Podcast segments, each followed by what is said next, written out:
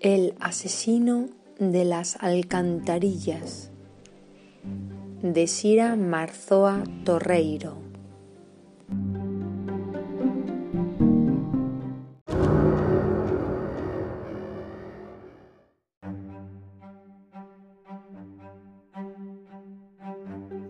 El asesino de las alcantarillas en una tarde nublada de octubre, mi mejor amiga Celia y yo cogimos un autobús que nos llevaría del aeropuerto a París. Celia es mi mejor amiga, además de mi vecina del quinto. Somos amigas desde que teníamos dos años y hemos estado toda la vida juntas. Celia es alta, de piel morena, rubia y de ojos castaños. Celia es un año mayor que yo. Ella tiene 13 y yo 12. No vamos al mismo colegio, así que nos vemos poco. Por eso hemos emprendido este viaje a París para pasar unas vacaciones juntas. Aunque no íbamos solas, nos acompañaba mi madre, María José. Mi madre es alta, de pelo rizoso y castaño, tiene los ojos marrones y lleva gafas. Llegamos a París por la mañana y nos dirigimos al hotel donde nos íbamos a alojar. Al llegar a la habitación del hotel estábamos todas muy cansadas, así que nos fuimos a dormir.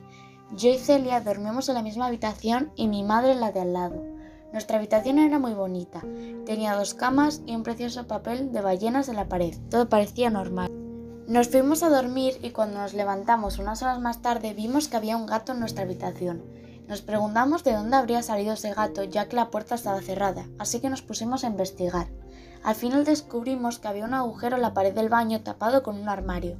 El agujero estaba oscuro y daba miedo. ¿Quieres entrar? me preguntó Celia con un poco de miedo. Tengo curiosidad por saber qué hay dentro, contesté. Yo también, dijo ella.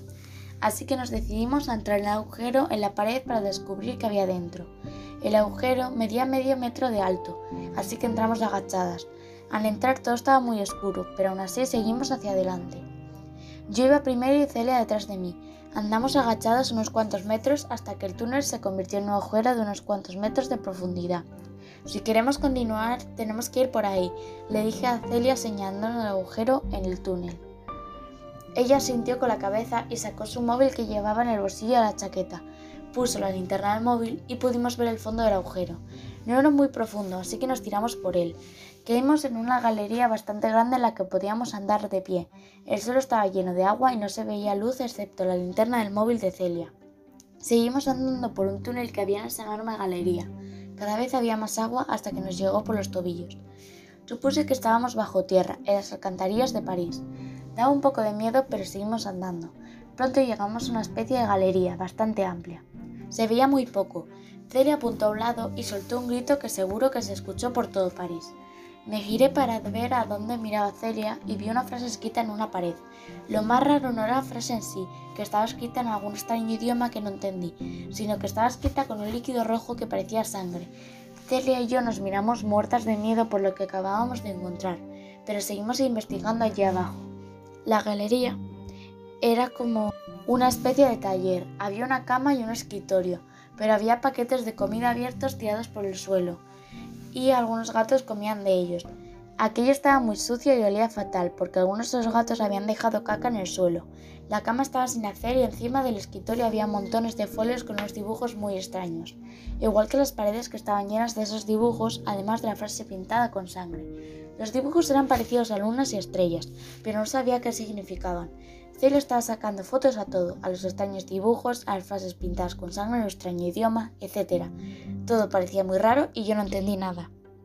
Unos minutos más tarde, cuando ya nos íbamos a marchar a contarle todo lo que habíamos visto a mi madre, escuchamos un ruido que venía de un túnel que llevaba a la galería en la que nos encontramos. ¡Pam! También se empezó a escuchar una voz. No sabía en qué idioma hablaba porque no entendía lo que decía. Se empezaron a escuchar pisadas. Celia, muerta de terror, me agarró del brazo y tiró de mí para que escapáramos de allí. Seguimos corriendo por un túnel, pero escuchábamos pisadas, cada vez más cerca de nosotras. Corríamos muy rápido, pero la persona que nos perseguía era más rápido que nosotras. Llegamos a otra galería y nos quedamos petrificadas del miedo al ver allí varios esqueletos humanos tirados por el suelo. También había muchas velas, como si estuvieran haciendo allí un ritual satánico de los que salen en las películas de terror. Miramos a un lado y al otro, no había más túneles por donde escapar. Las pisadas cada vez se sentían más cerca. Cera y yo nos cogimos de las manos presas del pánico. Por el túnel vimos llegar a lo lejos a un hombre alto, sucio, lleno de sangre y con un cuchillo en la mano. Pero lo peor no era eso, lo más tétrico de ese hombre era su cara. Tenía los ojos completamente blancos como si estuviera una especie de trance poseído por algún demonio. Tenía la cara cubierta de sangre y una sonrisa de psicópata que daba mucho miedo. Venía lentamente hacia nosotras sabiendo que no teníamos escapatoria, pero de repente miré hacia arriba y vi un hueco por donde salía luz. Me fijé mejor y vi que era una alcantarilla. Miré detrás mía y me di cuenta de que había una escalera. Estábamos salvadas. Cogí a Celia de la manga y le señalé hacia arriba. Ella vio la escalera y sonrió. Subí rápidamente por la escalera con Celia detrás y al intentar levantar la alcantarilla vi que pesaba mucho y no podía con ella. Con todas mis fuerzas empujé y quité la tapa de la alcantarilla. Subí llegué y llegué al exterior. Miré hacia abajo y vi a Celia la escalera. Intenté ayudarla a subirla, pero no podía. El hombre de la alcantarilla estaba tirando de ella hacia abajo. Celia le pegó una patada y le dio la cara. El asesino aturdido soltó a Celia y ella subió rápidamente. Echamos a correr ya en el exterior pidiendo ayuda y llegamos al cuartel de la policía. Les explicamos todo lo que había pasado y juntos fuimos al hotel donde estaba mi madre muerta de miedo buscándonos. Al vernos se puso muy contenta. Los policías fueron al baño de nuestra habitación y encontraron el túnel detrás del armario.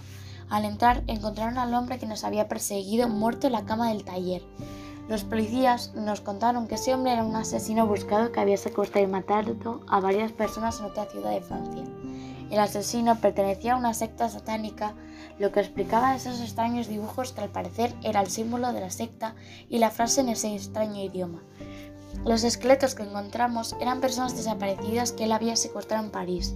También nos contaron que tras hacerle la autopsia al forense dijo que el hombre se había suicidado con veneno y que llevaba muerto tres semanas, aunque nosotros no habíamos visto su cadáver en el taller y él nos había perseguido ese mismo día.